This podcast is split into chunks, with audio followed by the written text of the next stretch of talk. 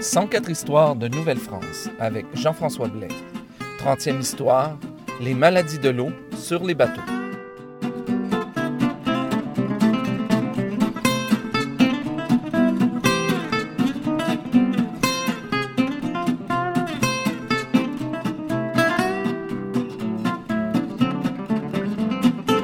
Bonjour à toutes et à tous et bienvenue à cette 30e histoire de Nouvelle-France pas mal certain que vous avez déjà vu un film sur les pirates ou un film qui se passe sur un bateau euh, du 18e siècle, 17e siècle ou 16e siècle. On peut penser à, euh, bon, euh, toute la série des Pirates des Caraïbes ou encore Master and Commander et tout et tout. c'est vraiment des films qui nous montrent, qui, nous montrent un vent de liberté, de courage, de bonheur à l'état pur en étant sur, sur cette grande mer, sur ces bateaux avec ces grandes voiles au vent et puis, bon ça fait rêver, quoi. Mais en fait, le cinéma nous cache une autre réalité de, des voyages sur les grands voiliers euh, à l'époque de la Nouvelle-France. Parce qu'avant de partir au large et d'entamer leur long voyage, les marins pensaient pas tout à fait à la grande poésie de la liberté, du courage, du bonheur à l'état pur sur les bateaux. Euh, en fait, les besoins pressants du voyage les ramenaient assez rapidement à la réalité. Puis un de ces besoins, c'était l'eau.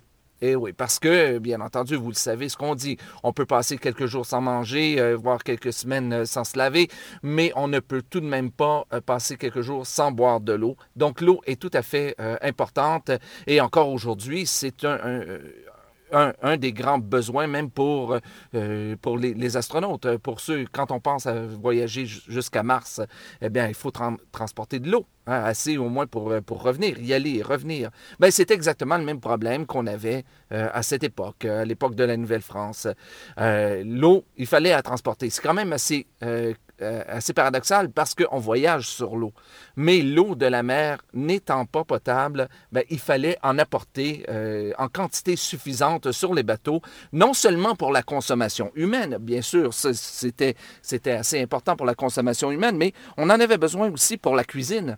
On en avait besoin pour, par exemple, dessaler la, euh, la viande, dessaler les poissons. On en avait besoin aussi pour faire la, la, soupe avec des... parce qu'on apportait des légumes secs avec avec, euh, sur les bateaux. Donc, on devait euh, humidifier euh, ces légumes. Les fèves, c'est la même chose. On en avait besoin aussi pour l'hygiène, l'hygiène corporelle, laver les vêtements. On en avait besoin pour laver le bateau aussi. puis, on avait aussi besoin de l'eau pour abreuver les animaux. Alors, quand on pense que sur certains bateaux qui sont venus jusqu'ici, il y avait jusqu'à 300, 350 membres d'équipage et qu'il fallait qu'on avait besoin d'apporter assez d'eau potable pour euh, soutenir un voyage d'au moins trois mois. Hein, rappelez-vous, la semaine dernière, je vous parlais de, de, la mère Catherine de Saint-Augustin et son voyage, quand elle est arrivée ici, a duré donc trois mois. Donc, on devait apporter assez d'eau assez potable pour, euh, cette, pour toute cette période, d'autant plus que de la place, il n'y en avait pas beaucoup. Euh, sur les bateaux. Hein. On avait, il fallait compter la nourriture, l'équipage euh, euh, et aussi les modes de rechange, les voiles de rechange, etc. Ça, c'était donc un premier problème. Mais il y avait déjà un autre problème qui était celui de la conservation de l'eau.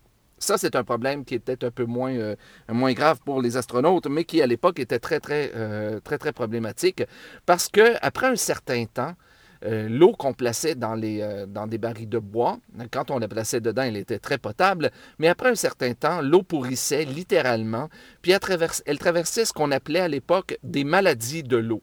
Et alors, pendant ces maladies, elle n'était pas potable, elle n'était pas bonne à boire, mais après un certain temps, entre les maladies, elle redevenait potable, ben, du moins euh, pour des hommes de cette époque, c'est-à-dire des hommes qui avaient peut-être un peu plus euh, euh, d'anticorps que ce qu'on a aujourd'hui.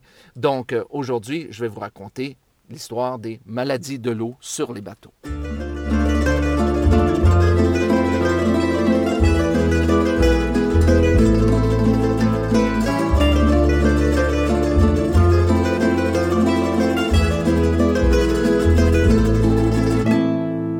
Alors, pour vous parler de ces maladies de l'eau, euh, ben, je pourrais vous faire une description, mais je préfère en fait vous citer une description de ces maladies, une euh, description donc qui a été faite par Robert Schall, écrivain du roi, en 1690.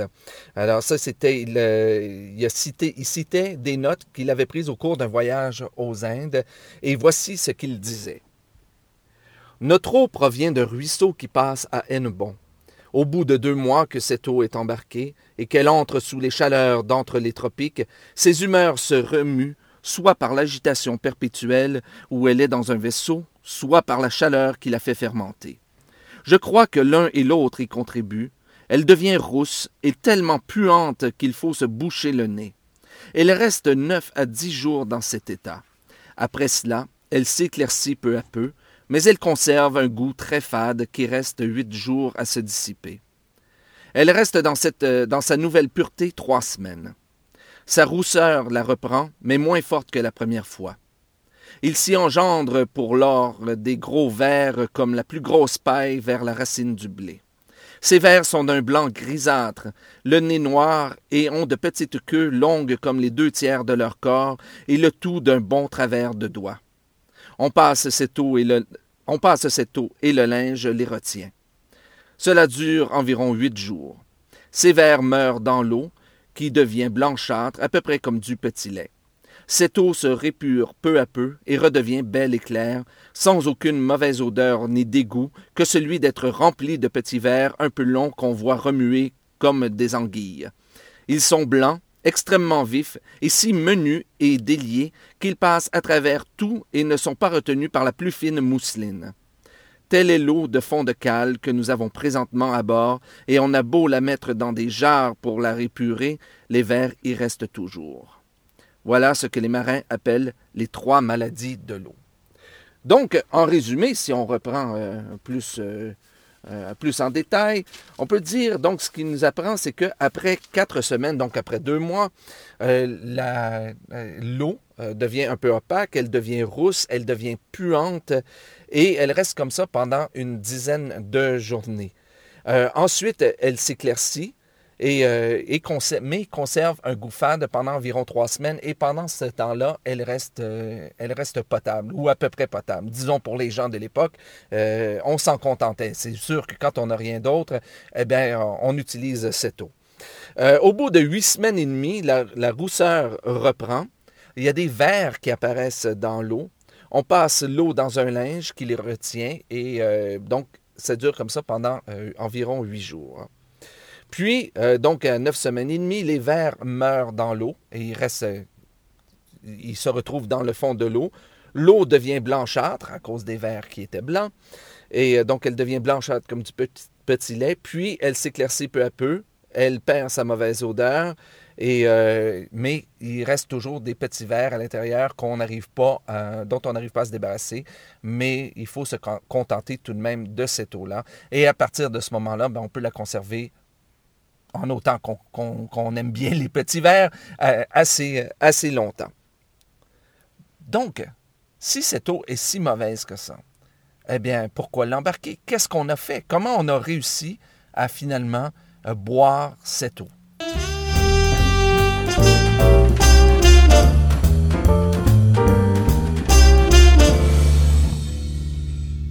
Donc, il est assez évident que euh, toute cette eau euh, qui pourrissait de cette façon, c'était un, grave problème et il fallait absolument tenter d'y remédier.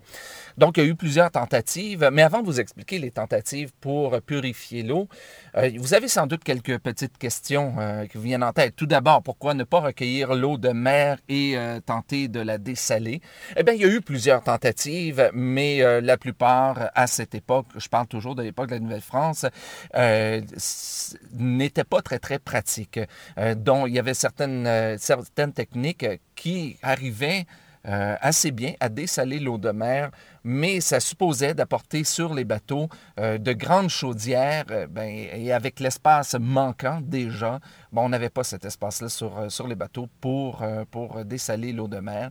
Et si d'aventure on, on, on, voulait boire l'eau de mer, ben, on s'apercevrait assez rapidement que finalement, au lieu d'étancher notre soif, eh ben, ça créerait encore plus de soif, bien entendu, avec tout le sel qui est dans la mer. Mais pourquoi ne pas alors recueillir l'eau de pluie? Ben, l'eau de pluie était recueillie. mais elle n'était pas utilisée pour la consommation ni humaine ni des bêtes, parce qu'à cette époque, on considérait l'eau de pluie comme étant une eau euh, qui était lourde. Euh, donc, euh, c'était quelque chose qui n'était pas très bon pour la consommation et que qu'on ne consommait que après l'avoir bouilli ou après l'avoir passé à la chaux, l'avoir filtré. Et là, elle était peut-être en dernier cas, en dernier recours, potable, mais c'était à, à, cette seule condition. Donc, on utilisait l'eau de pluie pour se laver, donc pour, pour, euh, pour notre hygiène, pour laver le pont, etc. Donc, ça nous gardait un petit peu d'eau tout de même potable pour les hommes, mais l'eau de pluie euh, n'était pas utilisée. L'eau des neiges, d'ailleurs, non plus. Là, je déborde sur les bateaux, mais même euh, ici en Nouvelle-France, l'eau de la neige n'était pas considérée, la neige n'était pas considérée comme étant une eau potable. Il fallait donc la faire bouillir avant de, de la consommer. Et même chose pour les glaces, d'ailleurs. Donc, on, pour boire, pour notre consommation, eh bien, on se, on se fiait à l'eau qu'on avait embarquée en France. Mais comme on le décrivait au deuxième micro, ben, cette eau, après un certain temps, pourrissait et euh, devenait donc insalubre et non potable. Et euh, même, on nous raconte, j'ai vu dans, un, dans une description, que, paraît-il, des marins seraient morts uniquement en ouvrant certains tonneaux et à cause euh, des émanations de cette, de cette eau puante, eh ça les aurait tués d'un seul coup. Donc, quoi faire pour purifier l'eau? Bien, tout d'abord, il y a une, des techniques qu'on a tenté de, de faire, c'est d'apporter l'eau sur le pont supérieur euh, à l'air frais. Donc, lui donner tout d'abord, ouvrir, ouvrir les barils pour euh, aérer un petit peu cette eau. Donc, on l'amenait euh, sur le pont supérieur et là, on l'agitait avec un bâton sans doute pour faire rentrer euh, de, de, l'oxygène et euh, comme ça, l'eau cesserait d'être tout simplement stagnante. On y insufflait aussi de l'air euh, grâce à un, énorme soufflet, encore pour y faire entrer de, l'oxygène. Et aussi, on la chauffait. Quelquefois, on la mettait tout simplement sur, un feu aux cuisines ou encore, tout simplement, on mettait des boulets rougis dans l'eau. Et, comme ça, ça faisait euh, bouillir l'eau et ça la purifiait euh, quelque peu. On dit aussi que les Anglais, et c'est assez étrange parce que les Français ne semblent pas avoir adopté cette, euh, cette pratique, mais on disait que les Anglais mettaient de la chaux vive dans les barils pour prévenir certaines des maladies.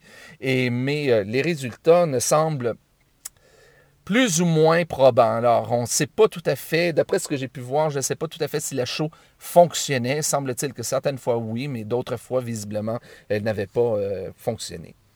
Cela étant dit, malgré toutes ces précautions, eh bien, il y avait les maladies de l'eau. Et euh, quand on recevait l'eau sur les, euh, sur les bateaux, bien, quelquefois, euh, l'eau venait de traverser une certaine maladie. On n'était pas trop, trop sûr si elle était potable. Et puis, bon, elle avait un goût fade. Et très certainement, elle pouvait nous rendre malades. Alors, qu'est-ce qu'on faisait au quotidien pour la rendre plus salubre? Bien, on la mélangeait. On la mélangeait avec de la crème de tartre, pour certains, ou d'autres la mélangeaient avec du vinaigre. Alors, vous vous souvenez peut-être, il y a quelques semaines, je vous parlais de la consommation de l'eau, de ce qu'on buvait en Nouvelle-France, et je vous disais qu'à l'époque, non seulement on mettait de l'eau dans notre vin, mais on mettait aussi du vin dans notre eau. Ben, c'est exactement la même chose qu'on faisait sur les bateaux. Et en fait, euh, quand je vous dis qu'on y ajoutait du vinaigre, une petite parenthèse sur l'histoire du français, vinaigre vient de vin aigre, donc du vin aigri. Et donc, quelquefois, les, les, marins, quand ils recevaient leur vin, bien entendu, c'était peut-être pas le vin de meilleure qualité et il, était plutôt tourné au vinaigre. Donc, en le mélangeant à, l'eau, ben, ça donne une eau qui est euh, beaucoup plus euh, potable. Alors voilà, c'est euh, de la manière qu'on... Euh, c'est l'eau qu'on retrouvait sur, euh, sur les bateaux de qui, nous, qui menaient les Français de la France à la Nouvelle-France. J'aimerais bien vous raconter aussi à un moment donné des histoires sur l'air et sur la nourriture sur les bateaux, mais ça, ça viendra à, un autre, à un autre moment donné. Mais si vous permettez un petit éditorial en fin d'émission, eh bien, on entend souvent les gens se plaindre de la, de la médecine moderne et de la science moderne et euh, des produits chimiques qu'on peut mettre dans l'eau, etc. Et même s'il y a certains débordements aujourd'hui au 21e siècle, eh bien, entre vous et moi, euh, je préfère de loin l'eau qu'on consomme aujourd'hui, même à partir de nos robinets, plutôt que l'eau supposément plus fraîche euh, qu'on buvait à l'époque de la Nouvelle-France. Voilà, c'était mon éditorial. Et c'est ainsi que se termine cette 30e histoire de Nouvelle-France. Si vous avez des commentaires sur l'émission, je vous invite à m'écrire à info@104histoire.com ou à vous rendre sur la page Facebook de l'émission. Si vous voulez en apprendre davantage sur mes ateliers conférences, je vous invite à vous rendre au www.communhistoire.com. Ici Jean-François Blais et à bientôt pour une nouvelle histoire de Nouvelle-France.